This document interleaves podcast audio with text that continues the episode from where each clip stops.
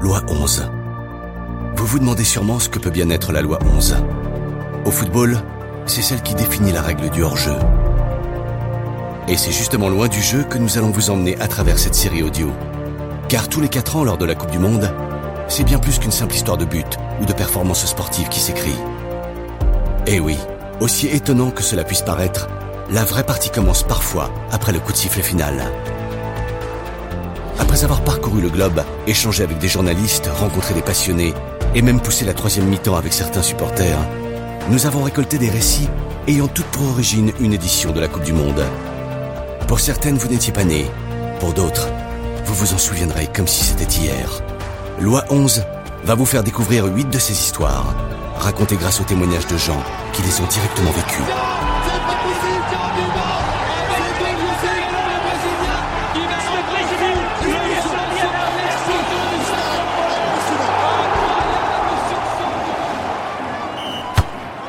Lima, Pérou, novembre 2017.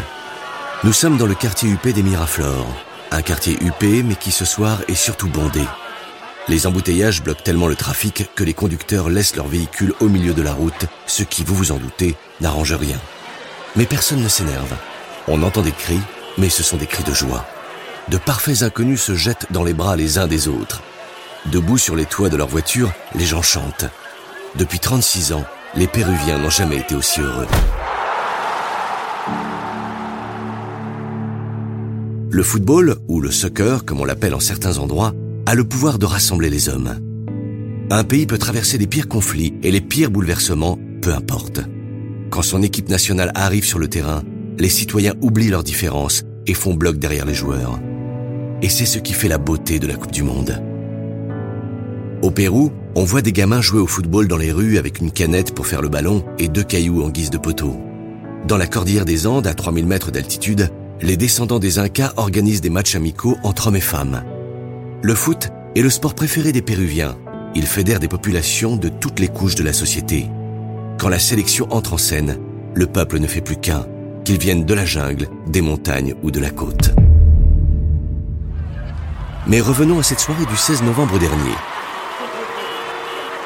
La rue fête les deux buts de son équipe face à la Nouvelle-Zélande. Des buts qui signifient bien davantage qu'une simple victoire. Grâce à eux, le Pérou s'approche encore un peu plus de la Coupe du Monde.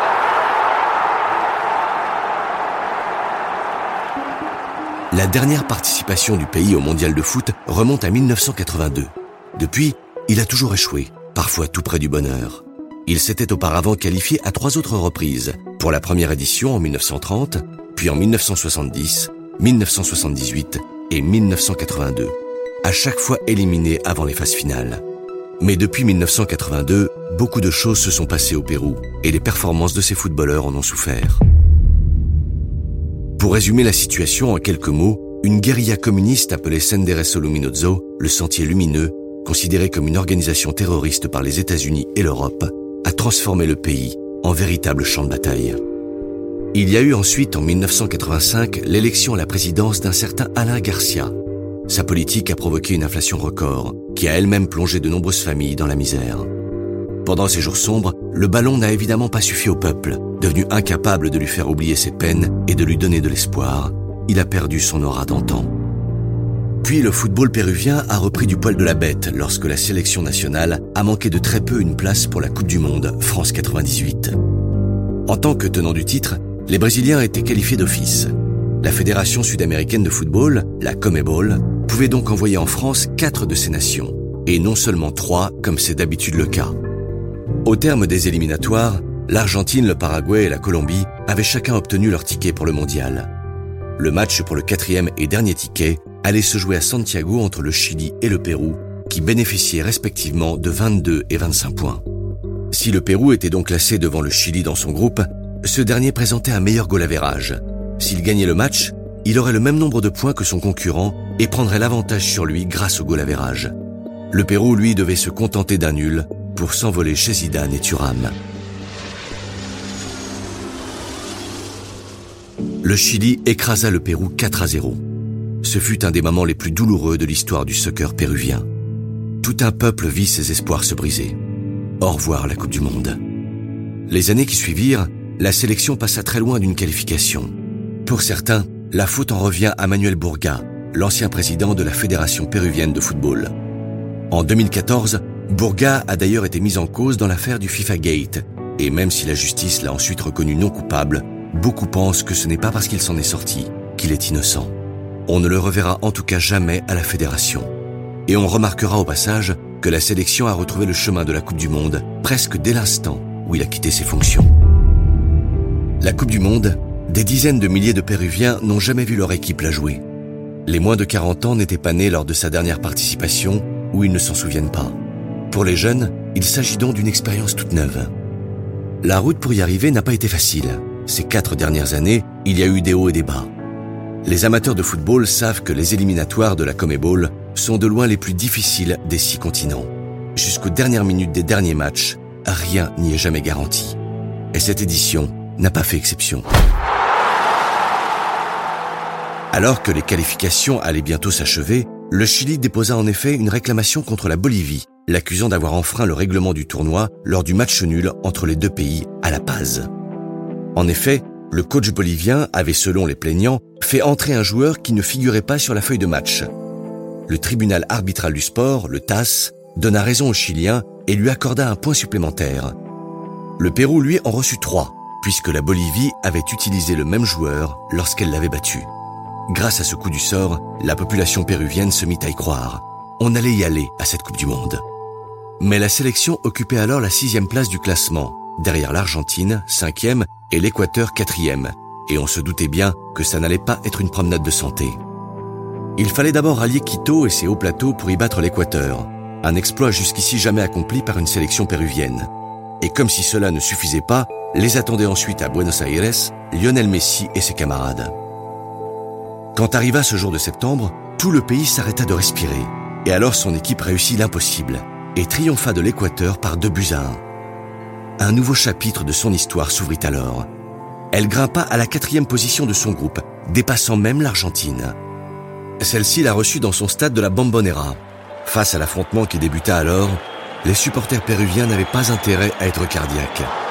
Leur gardien, Pedro Galese, stoppa au moins cinq tirs cadrés des Argentins, y compris de Messi. Dans les arrêts de jeu, l'avant-centre Paolo Guerrero frappa un coup franc qui fit taire tout le stade.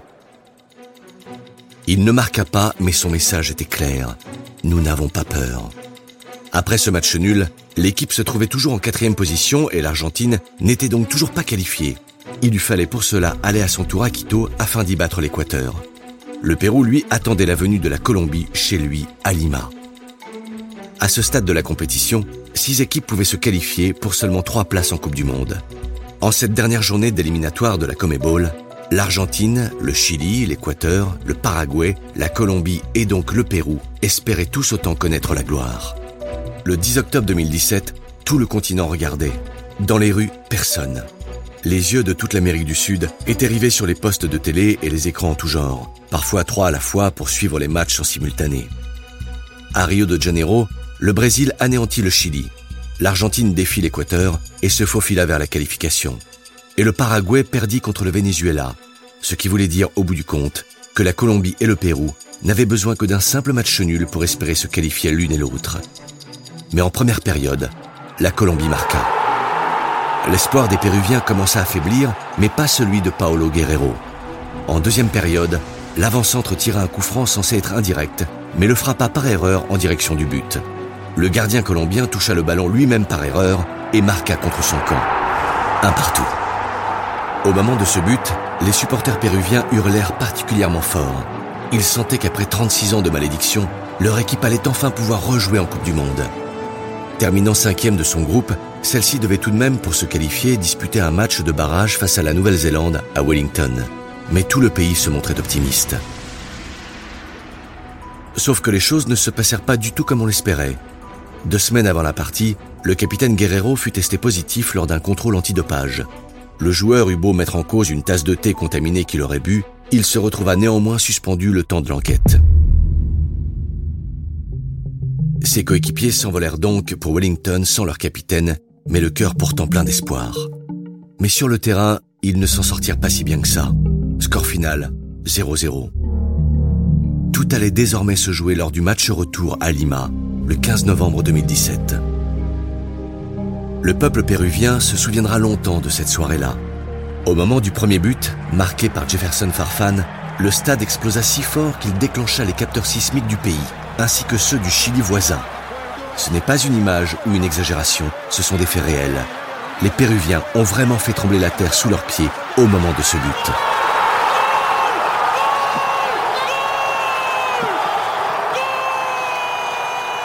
Christian Ramos mit ensuite un deuxième but et l'affaire était pliée. Les supporters s'embrassaient en pleurant, ivres de bonheur à l'idée de jouer la Coupe du Monde. Et quand retentit le coup de sifflet final, les rues du pays furent envahies. Le président alla même jusqu'à instituer un jour férié le lendemain. Au matin, les économistes annoncèrent une augmentation de 0,5% par rapport à leur prévision du PIB national, générée par les potentiels revenus publicitaires des chaînes qui diffuseraient la Coupe du Monde, ainsi que par les divers et juteux contrats de sponsoring liés à l'événement. Et c'était sans parler de la hausse du chiffre d'affaires des bars et des restaurants. Mais depuis cette soirée, hélas, tout n'a pas été que liesse et célébration pour les Péruviens.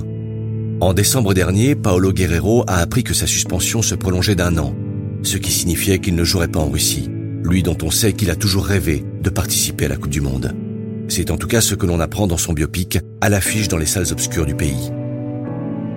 Le club brésilien du Flamengo, où évoluait jusqu'ici Paolo, annonçait également qu'il résiliait le contrat du joueur.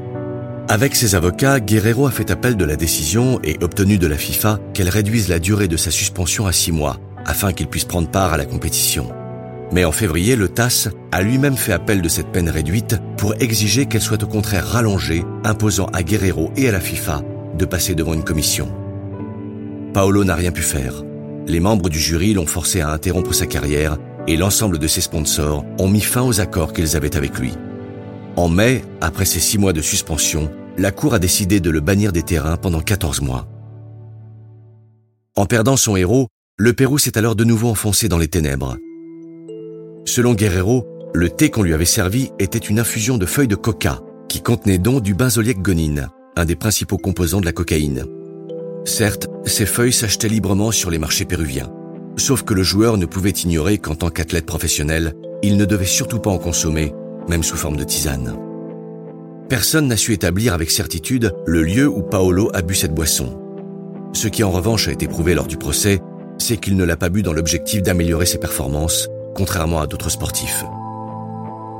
Guerrero ne pourra pas disputer la Coupe du Monde, et il est même peu probable qu'il fasse un jour son retour sur les terrains. Les supporters péruviens ont exprimé leur colère et leur déception sur les réseaux sociaux. En l'espace de cinq jours, ils se sont ainsi attaqués à la page Facebook de la FIFA, faisant chuter sa note de popularité de 4,7 à 1,1. Leur autre cible a été l'établissement Swiss Hotel de Lima, dont certains disent que c'est là-bas que Paolo a bu la maudite tisane aux feuilles de coca. Sur Google, TripAdvisor et Facebook, l'hôtel a vu dégringoler ses indices de satisfaction. Son compte TripAdvisor a même dû être suspendu à la suite d'un déferlement de critiques négatives et de commentaires infondés tous postés par des Péruviens en colère. L'un d'entre eux disait par exemple Très mauvais service, les employés vous réclament sans arrêt des pourboires, la sécurité est inexistante, on m'a volé mon ordinateur et mon téléphone.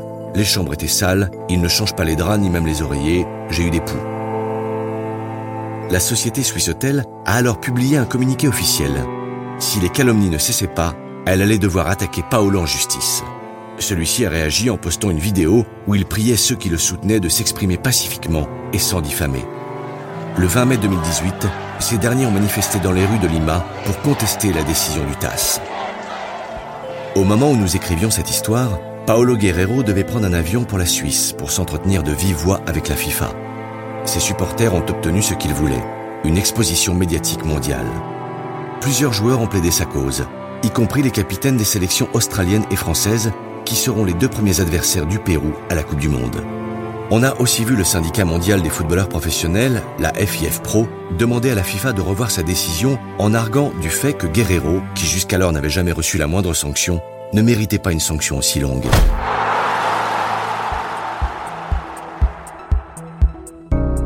Que Paolo puisse ou non jouer la Coupe du Monde, les supporters, eux, vont partir en masse pour la Russie afin de soutenir leur équipe. Selon la FIFA, 22 000 Péruviens ont fait des demandes de place, ce qui place leur pays, pourtant lointain et relativement peu peuplé, en quatrième position du classement des nations désireuses d'acheter des billets. Sur un groupe Facebook dédié, des fans particulièrement motivés se sont même organisés pour faire expédier en Russie toute une batterie d'instruments traditionnels dont ils ne se priveront pas de jouer pour encourager leur sélection. Une des chansons de leur répertoire s'appelle Volveremos al Mundial, ce qui signifie Nous retournerons à la Coupe du Monde.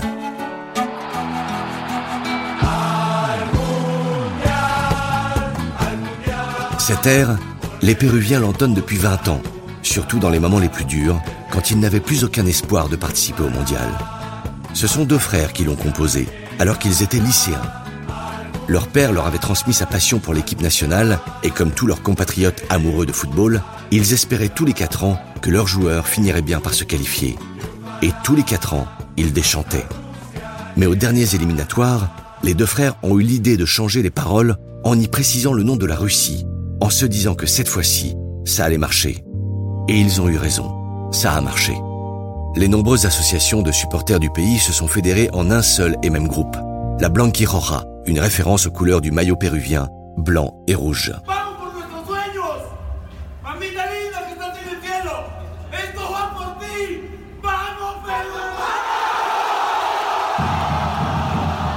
Le logo de l'équipe nationale est aujourd'hui floqué sur des t-shirts, des blousons, des casquettes et même sur des chapeaux Inca.